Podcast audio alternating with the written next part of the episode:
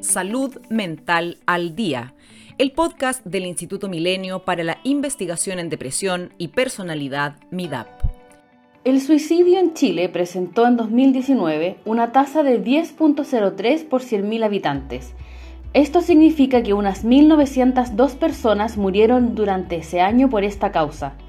A esta cifra se suman los intentos de suicidio, que pueden llegar a ser 20 veces más numerosos que los suicidios e impactan a las personas del entorno de quienes sufren este problema. El suicidio en Chile se reconoce como un problema grave de salud pública que no ha logrado ser disminuido significativamente. Hoy conversaremos con la investigadora adjunta Susana Morales, coordinadora docente del curso impartido por MIDAP Riesgo Suicida, Evaluación y Manejo ella es psicóloga, doctora en psicoterapia e investigadora de la Facultad de Medicina de la Universidad Católica. Susana, bueno, bienvenida a este Salud Mental al Día. ¿Cómo estás? Bien, muchas gracias, Carola. Un gusto verte. Igualmente. Susana, vamos a hablar sobre un tema bien relevante para la salud pública en Chile el suicidio, bueno, se reconoce realmente como un problema grave que no ha logrado ser disminuido significativamente. En este escenario, por supuesto, se ha convertido en una urgencia la capacitación de profesionales en detección, evaluación y manejo de casos con riesgo suicida. Y esta semana finaliza una nueva versión del curso Riesgo Suicida, Evaluación y Manejo, que lo imparte MIDAP, Así que me gustaría comenzar esta conversación preguntándote por la historia de este curso, porque se hace ya hace varios años. ¿Y cómo ha sido la experiencia en esta última versión? Eh, ya, primero partiendo sobre la historia, este curso lo empezamos a hacer en el año 2014 eh, al alero de, de, educación continua de la Universidad Católica y ya desde el inicio estábamos apoyados y ayudados y organizados por MIDA, y estas primeras experiencias de este curso estaban basadas principalmente en nuestra experiencia clínica, que era particularmente en nuestro equipo en, el área privada de la salud mental. Luego fuimos incorporando ya más eh, resultados de nuestra investigación, hallazgos científicos que nos fueron aportando material y eh, se fue dando un flujo con los años en que nosotros fuimos aprendiendo de los mismos participantes, lo que ha enriquecido, diría yo, cómo se ha ido dando cada vez eh, este curso, que también ha tenido desde nuestra perspectiva un foco en no olvidar que estamos haciendo capacitación, talleres, seminarios para adultos. Y, cuando, y nos enseñaron en la universidad que cuando uno trabaja con adultos, tiene que también tomar lo que ellos saben. Entonces, estos talleres, seminarios son, estos cursos son altamente participativos, lo que hace que, que se produzca un fenómeno de organización de los conocimientos que ellos tienen y de completarlo con le falta por añadir y también de experimentar en compañía con otros lo que a uno le pasa viendo pacientes, por ejemplo, en este caso que son difíciles, eh, con riesgo suicida. Y con respecto a la pregunta de qué particularidad tiene el, que está terminando esta semana, bueno, ha tenido la particularidad de, mm, que nos encontramos con gente participativa, que tiene inquietudes, que pregunta mucho, que también eh, muchos de ellos tienen experiencia y que nos transmiten sus inquietudes también lo que les ha pasado, lo que enriquece, aporta la discusión y también nos aporta a nosotros en, en ir aprendiendo cada vez más acerca de este tema. Susana, y bueno, estos últimos tres años, desde el 2020, el curso se ha tenido que hacer por razones obvias, de manera online, lo que también permite que participen personas de otras regiones, de otros países. ¿Cómo ha sido esa experiencia, ese cambio en estos últimos años, pensando también en este último curso en particular, si es que hubo personas desde, no sé, regiones o desde otros países? Sí, eh, es una novedad que se ha venido incorporando ya desde la versión desde el 2020 en adelante, que por el hecho de ser en línea, hemos tenido gente de todas partes y eso es un aporte. La experiencia había sido presencial de este curso y, tiene, tiene una gracia ahí que uno está con la gente, que la, el, el diálogo, las preguntas se hacen de una manera distinta cuando uno está con la gente, que eso se pierde un poco en, el formato en línea y lo que se gana en el formato en línea es que tenemos gente de todas partes y eso lo ha hecho muy valioso. Y esta, esta versión también, también tiene gente de todo Chile. Nos ha pasado en otros años que hemos tenido gente de fuera de Chile y en esta oportunidad hemos tenido de todo el territorio nacional, de norte a sur. Lo que para nosotros es un aporte. Sí, seguro, sobre todo porque si es que partimos de la base que, que cada uno tiene su, su, propia experiencia, claramente no se vive de igual manera en una gran ciudad, en un pueblo más rural, con menos acceso, por ejemplo. Así es, y el poder eh, rescatar, recabar esa información, esas experiencias, hacen que uno eh, también vaya abordando, que nosotros como equipo vayamos abordando el, el, curso de una manera con una mayor comprensión. También eh, se, va, se va dando cada vez más que es de varias profesiones, principalmente psicóloga y psicólogos, y también se nos han unido eh, enfermeras, terapeutas ocupacionales, asistentes sociales, trabajadoras sociales, también hemos tenido médicos generales, becados eh, de medicina. Entonces eso también le da cierta eh, diversidad, complejidad a, las preguntas, a los análisis, a la forma en que nosotros también entregamos el material.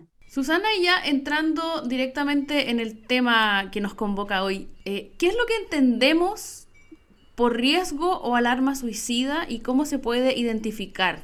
Entendemos por eh, fenómeno, por riesgo suicida, a un problema, como decías tú, grave de salud pública. Em, el tema de, la, de las tasas, eh, con el tema de la pandemia ha habido cierta estabilización en algunos países y eso no lo hace menos grave porque igual sigue siendo un problema relevante y si hubiera una persona que se suicida en cualquier lugar del mundo ya tenemos que hacernos cargo es un fenómeno multifactorial, es decir, que juegan variables psicológicas, sociales, genéticas, biográficas, biológicas, de todo tipo, que están, que están presentes en un determinado momento y que también se han ido acuñando a lo largo de la historia de la vida de una persona.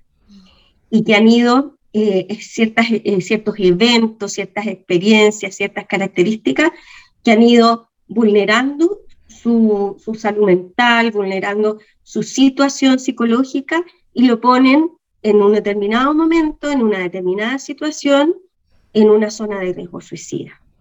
Y hablamos de factores protectores, factores de riesgo, y ahí yo haría la distinción con las señales de alarma. Entre los factores protectores hablamos de temas dentro de lo social, dentro de lo familiar, de lo, de interpersonal y de lo personal, temas que tienen que ver con la pertenencia, con las habilidades de, relacionarse y con las habilidades intrapersonales de regularse, en términos, todo esto muy en general. Y los factores de riesgo también van en esa línea, dependiendo de cómo sean las condiciones de vida, las condiciones psicológicas, las condiciones interpersonales que le toque a una persona vivir y cómo eh, las maneje y se regule, van a ir eh, configurándose como, como factores de riesgo. Las señales de alarma, ahí yo haría una distinción porque se refiere a aquellas eh, situaciones, eh, actos, gestos que nos muestran que ha habido un cambio brusco en una situación y que tienen, que tienen relación con, con la agudización de un, problema o con, con la agudización de, de, de una crisis. Entonces, eh, cuando uno mira este cambio es que se, encuentra eh, con señales de alarma. Y estoy refiriéndome a temas como andar pensando en la muerte, de repente empezar a pensar en la muerte, hablar de despedida, de ser una carga o afirmaciones como todo estaría mejor sin mí, yo de verdad soy un cacho, en realidad no queda nada para adelante. Son afirmaciones que nos dan cuenta de que hay una situación de riesgo que se ha ido agravando no ver futuro, no tener proyectos, no, no hablar de, de que no hay esperanza, expresar la desesperanza, también comunicar despedida, eh, hablar de morir, hablar de, de, si me muriera o cuando yo no esté. También regalar pertenencias, eh, como despidiéndose, como reorganizando todo, eh, arreglar las platas, hablar de finales, también eh, despedirse de los seres queridos como si fuera la última vez, Y acá es importante tener en mente este tema de lo brusco, porque no solo porque alguien regale sus pertenencias va a estar en riesgo suicida, esté dando una señal de alarma, o porque una persona esté, eh, porque sigue hablando de finales, también esté eh, eh, dando una señal de alarma. Puede haber eh, otras situaciones en que alguien hable de finales o se despida o arregle sus platas. Todo esto dentro de un contexto de, agudización de síntomas, de aislamiento, de alejamiento de los amigos, de alejamiento de, las cosas que te solían gustar. Te va mostrando un cuadro que hay, el deterioro es mayor y que la zona de riesgo está más cerca. Mm. Susana, ¿y cuáles son los grupos que quizás están corriendo hoy mayor riesgo o aquellos a los que habría que ponerle mayor atención? Hay, distintas formas de mirar los grupos. Eh, en primer lugar, en las personas eh, deprimidas, eso es un, factor eh, gravísimo de, de, riesgo suicida.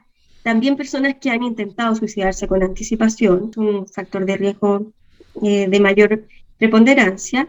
Y también en cuanto a los grupos etarios, bueno, estamos hablando de, la adolescencia como un grupo de riesgo y también de las personas mayores como un grupo de riesgo, que pasan por situaciones de crisis etarias que agravan eh, esto que estamos hablando, este panorama de, de, factores biológicos, psicológicos, sociales y que van sumando una historia y que agudizan una situación de riesgo.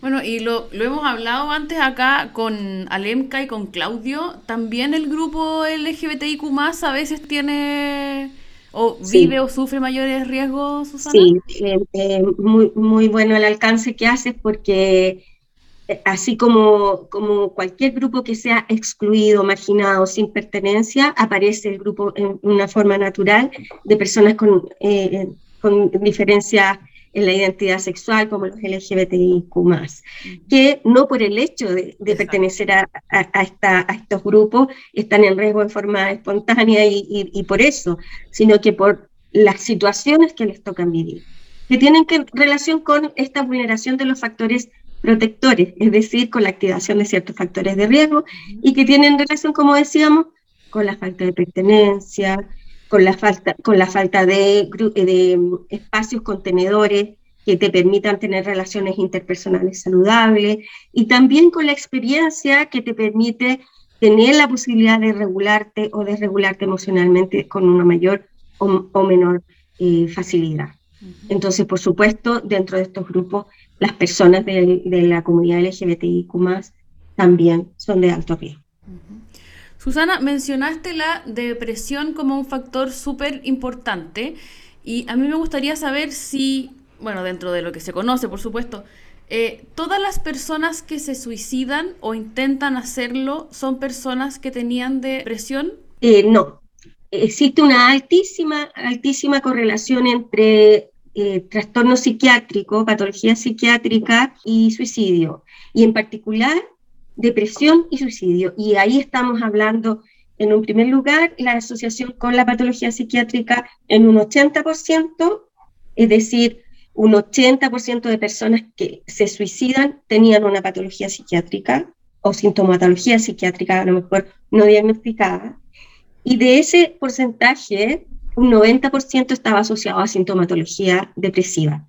Hay una parte de la población que no manifiesta ni eh, eh, sintomatología depresiva ni trastorno psiquiátrico que también se suicida. ¿Y ahí cómo, cómo se puede explicar eso? Ahí hay una serie de hipótesis que uno se puede, se puede plantear y que tienen relación con los otros factores, por ejemplo, de tipo genético, de tipo biográfico, antecedentes familiares, también eh, de tipo del, entorno, del contexto por ejemplo, estar alejado, no, tener acceso a, a, los servicios de salud, tantas variables, otras que, que no son necesariamente la, sintomatología o la, patología psiquiátrica y que también generan impacto y, vulneran mm. psicológicamente. Por ejemplo, no sé, pienso en gente que está pasando quizás por problemas económicos muy complejos. Quiebres de todo tipo que se sienten como insoportables.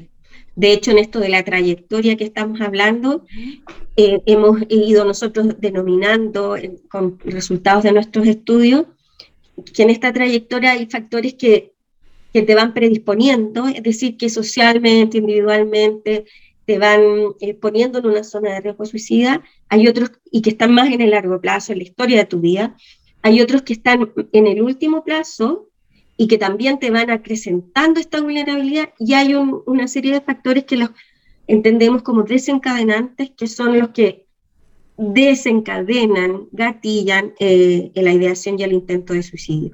Y muchas veces estos son mirados así con cierta distancia, vistos como no tan graves probablemente. El, el tema es cómo se suman y, de cómo, y cómo se viven. Entonces, un quiebre, por ejemplo, que suele ser, normalmente es un quiebre el que resulta un quiebre de tipo vincular, o un quiebre de tipo laboral, o un quiebre, un quiebre de tipo eh, de escolaridad o de la universidad, eh, suelen ser eventos que gatillan o desencadenantes de un intento de suicidio y se les asocia eh, que son, estas situaciones son vividas como si fueran insoportables e insalvables.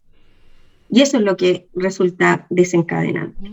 Por ejemplo, no la ruptura de pareja, sino que sentirlo como insalvable o, insoportable es lo que gatilla, cómo se vive. Y bueno, es eh, importante hablar informadamente sobre este tema. De hecho, para eso también estamos eh, hablando hoy día contigo, Susana. Y hay una serie de mitos que es importante derribar, eh, que por supuesto no contribuyen a que podamos entender realmente la magnitud de este problema.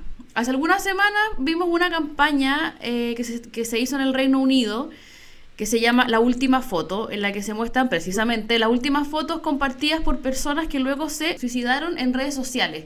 Eran fotos que no nos darían ningún indicio de que hay algo pasando, gente pasándolo bien, con su familia, con sus amigas, sus amigos. ¿Cuáles son los principales mitos que debemos conocer y, qué es lo que realmente pasa? Eh, junto con los mitos yo quisiera hacer una, observación respecto de que las redes sociales no dicen la verdad.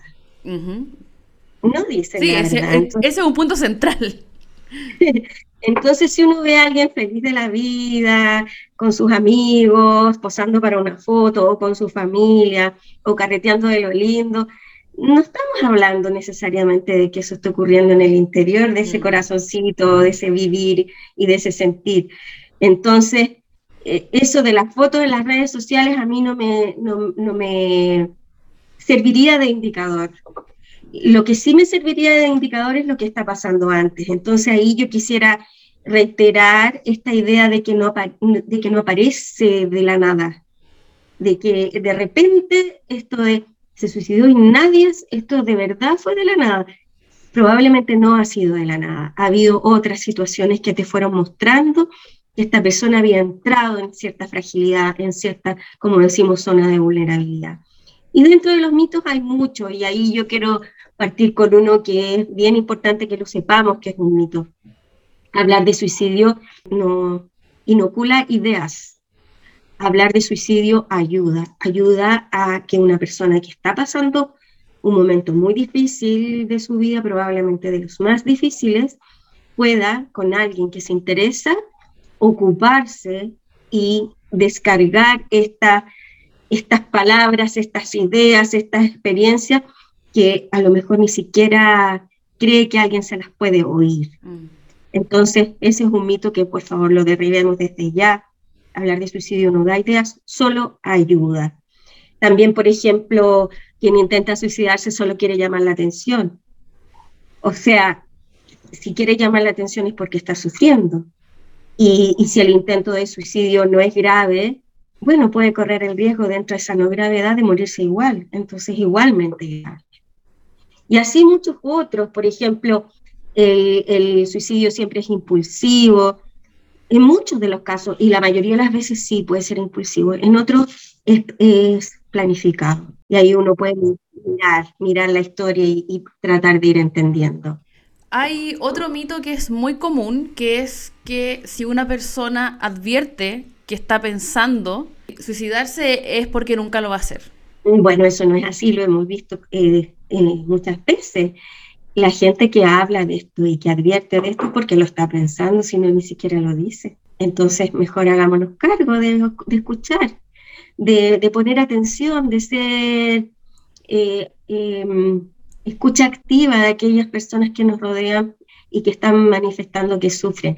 Y ahí yo quiero poner el énfasis en una idea que es que el suicidio, la prevención del suicidio, la prevención de la, de la depresión es una responsabilidad comunitaria. Mantener la salud mental y cuidarnos entre todos es comunitario, no es solo de especialistas. Solo que cada uno ayuda en su rol. Por ejemplo, la amiga que se da cuenta o que le avisan va a ayudar eh, promoviendo que, que, esa persona consulte especialista. El especialista se va a hacer cargo de trabajar en su especialidad. La profesora del colegio va a, ser, eh, va a hacerse cargo de activar a la comunidad, a la red, a la familia, de avisar a los padres. Y así, cada uno en su rol. Hay algo, Susana, que creo que es eh, fundamental. Creo que tiene que ver como con ciertos estigmas de algunas etapas de la vida. Porque, por ejemplo, las personas que, son, son adolescentes, todos pasamos por eso, es una, una, etapa que sí es difícil, quizás la comunicación con la familia no fluye tanto, pero esa no es razón para que padres, madres o personas que, que cuidan opten por desentenderse, por ejemplo. O que los adultos y personas mayores también eh, que no sé, que se ensimisman más, o sea, como una serie de estigmas que tampoco contribuyen a que nos cuidemos, como bien tú dices, en comunidad. De acuerdo. Y, claro, puede haber confusión, que, se puede considerar que eh, una crisis de un adolescente, por ejemplo, es una cosa de la adolescencia. Y no, pues, ahí, ahí eh, podemos entender, podemos eh, informarnos que las crisis adolescentes no son graves, pueden ser escandalosas, pueden ser eh, peleadas, pero un adolescente que, que, se retira de sus amigos, que, que está en su, en su pieza encerrado y antes no estaba, que deja de ir al colegio, que deja de comer, no está pasando por una crisis adolescente, está pasando por una crisis depresiva. Y ahí tenemos que saber ayudar. Lo mismo con una persona mayor. Si alguien nos está escuchando que tiene, por ejemplo, una sospecha de que una persona cercana, sea quien sea, está pasando por un momento así complejo, ¿cómo se aborda? ¿Cómo se enfrenta? Conversar, ofrecer ayuda y, y promover que se consulte especialistas. Y nunca decir cosas como esta. Vamos, ponle motivación si tú puedes. O tienes todo para ser feliz. ¿Por qué no eres feliz? Cualquier cosa que sea así, eh, falto de la capacidad de escuchar lo que le está pasando al otro, no ayuda. Y, por ejemplo, podemos reemplazar esas frases con, ¿cómo puedo hacer para ayudarte? Cuéntame, ¿Qué te pasa? Yo te escucho. Incluso podemos decir, yo no sé cómo ayudarte, pero te voy a escuchar y vamos a pedir ayuda. Yo te voy a acompañar a pedir ayuda. Y ahora, ¿qué es lo que se puede hacer? Porque si pensamos, el acceso a la salud mental es un problema también en Chile. No todas las personas tienen el acceso de la forma en que quisiéramos. Entonces, ¿qué, qué hacer en esos casos? En muchos de los casos no se puede consultar, y no solo por la dificultad en el acceso por medios económicos, sino que porque hoy día, con la situación que estamos viviendo, la, la psicóloga, los terapeutas, los psicólogos están llenos y no están pudiendo atender. Entonces aquí las, soluciones tienen que ser más creativas. Por ejemplo, hacer comunidad, eh, juntarse a conversar. También hay, hay asociaciones de psicólogos que atienden eh, de una manera eh, más gratis o más barata, y todo eso está en, en Internet.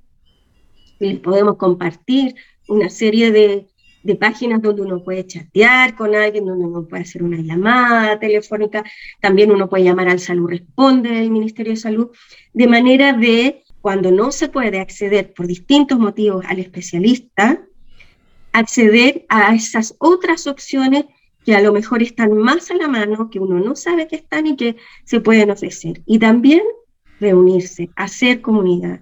La gente que se junta a tomar té, a conversar, eso ya es protector.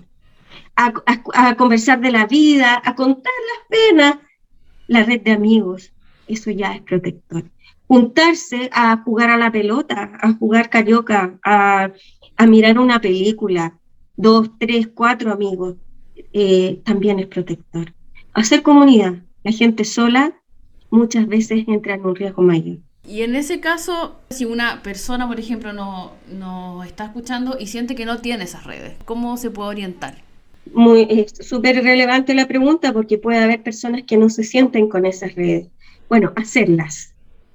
Entonces, ¿qué? ¿Cómo? Me voy a la, a la iglesia del barrio y me meto al, al, taller que, que hace curso, o me meto en el club a jugar a la pelota, o busco aquella amiga que yo tenía que era amorosa y que la tengo media botada y hago red con ella. Le pido a mi prima que vive igual cerca y tomo té una vez a la semana con ella, que la tengo ahí media botada. ¿Por qué no? Voy a ver a mi mamá, si es que mi mamá no es muy terrible o complicada. la voy a ver y me junto el fin de semana a almorzar con ella. Y así, uno y, los de al lado a activar esas redes. Porque es así como, como salimos adelante las personas, mm. apoyar, contenida. Me gustaría decirte algunas de, la, de, las páginas de acceso para, mm, para, para pedir ayuda. Por ejemplo, el teléfono de salud responde, que te dice dónde, dónde ir si estás en una situación de emergencia, de crisis. 600-360-7777. También se puede contactar a la Fundación Todo Mejora, que, que, lo que hace es prevenir el suicidio del bullying adolescente y homofóbico. Y ahí está en todomejora.org, es una página. También está la Fundación José Ignacio, donde uno puede eh, tener información, eh, sacar eh, material para estudiar, para, para informarse y uno le puede escribir, por ejemplo, al contacto arroba fundacionjoseignacio.org. También tenemos la línea libre 1515 de la Fundación para la Confianza, que es para la prevención del, del, abuso y del suicidio en niños y jóvenes, linealibre.cl. También está la Fundación Míranos, eh, que es para la prevención del suicidio en personas mayores, fundacionmíranos.org. Y también hay un hospital digital que es hospitaldigital.gov.cl, donde uno puede también pedir ayuda. Y hay unos psicólogos voluntarios de Chile que lo que hacen es dar la primera ayuda psicológica y yo creo que es gratuito o con un valor muy, muy reducido. Y ahí hay que llamar al más 569 6761 3603 y al más 569 7559 2366. Yo creo que todo ese material puede servir para que distinta, por distintas vías las personas que se sienten que necesitan información y que necesitan ayuda pueden acudir. Susana, ¿sientes tú que la formación en general de los y las profesionales que tratan con personas es suficiente y es la adecuada para poder pesquisar, para poder ayudar, para poder estar ahí pendientes, presentes? Tú me dices en las formaciones de pregrado. Yo diría que eh, se está viendo cada vez más y todavía es insuficiente. Entonces, eh, yo creo que es responsabilidad de quienes trabajan con población en riesgo informarse, estudiar, aprender, porque este material existe. Estas capacitaciones, bueno, existen, las hacemos y también hay mucho publicado. hemos publicado nosotros bastante y hay mucho más.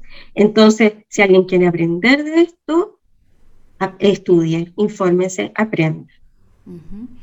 Susana, y para ir cerrando, estamos en un momento histórico bien importante en, en Chile ¿Cómo ves tú esta idea de nueva constitución donde el cuidado es central y es fundamental.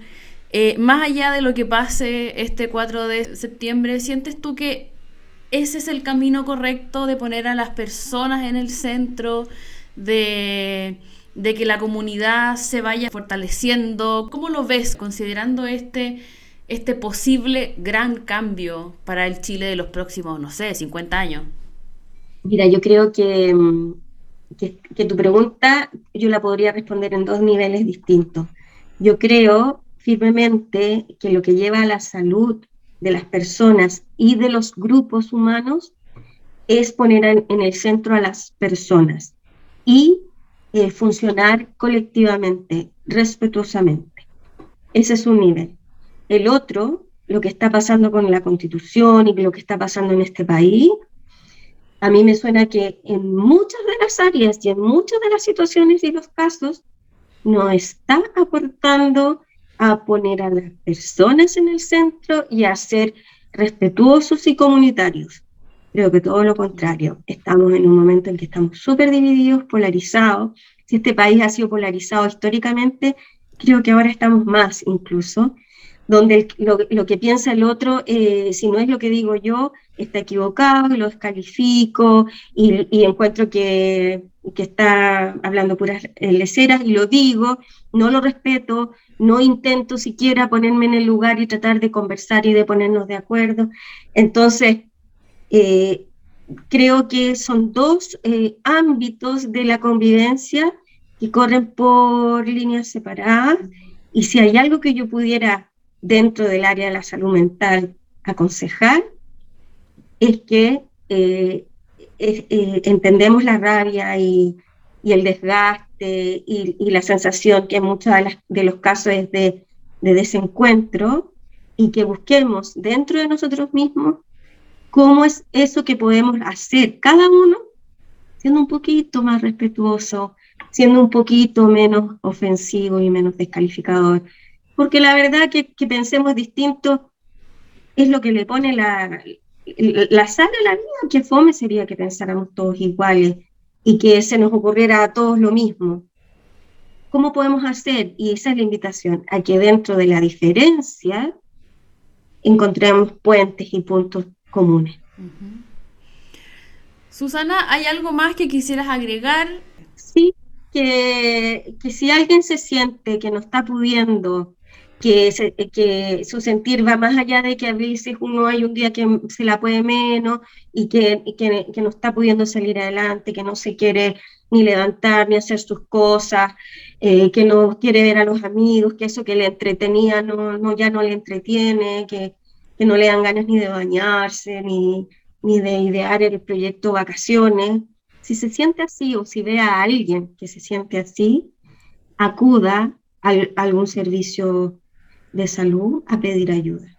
Y si no puede acudir a un servicio de salud a pedir ayuda, que busque ayuda en estos distintos medios que estuvimos conversando recién, que pueden aportar, pueden darle escucha, hay chats, hay teléfonos que reciben llamadas, que no dejen de consultar. Y si no, bueno, ahí 100% activar la red, si es que está mal, poder abrir esa conversación con las personas que nos quieren también, porque Parte de ese cuidado, o sea, de, ese amor es precisamente cuidar al otro. Justamente, y, así como nosotros necesitamos acudir a esos que nos quieren, que de repente se nos olvidan que están ahí, crear, regar esas relaciones de manera de querer y que nos quieran de vuelta. Y si te fijas, eso está muy lejos de pelear, de insultar o de no tratar de entenderse. Así es. Bueno, Susana, muchas gracias por tu tiempo, por esta conversación. Ahí, por supuesto, en el sitio web de MIDAP, midap.org, está el acceso a toda la investigación que ustedes hacen, así que quien también quiera verlo eh, puede, hacerlo, ahí está. Muchas gracias, un gusto. ¿ah? Que estés muy bien, Susana. Igual, gracias. Chao, chao. Chao. El Instituto Milenio para la Investigación en Depresión y Personalidad, MIDAP, es financiado por la Iniciativa Científica Milenio de la Agencia Nacional de Investigación y Desarrollo, ANID, Para más información, ingresa a www.midap.org.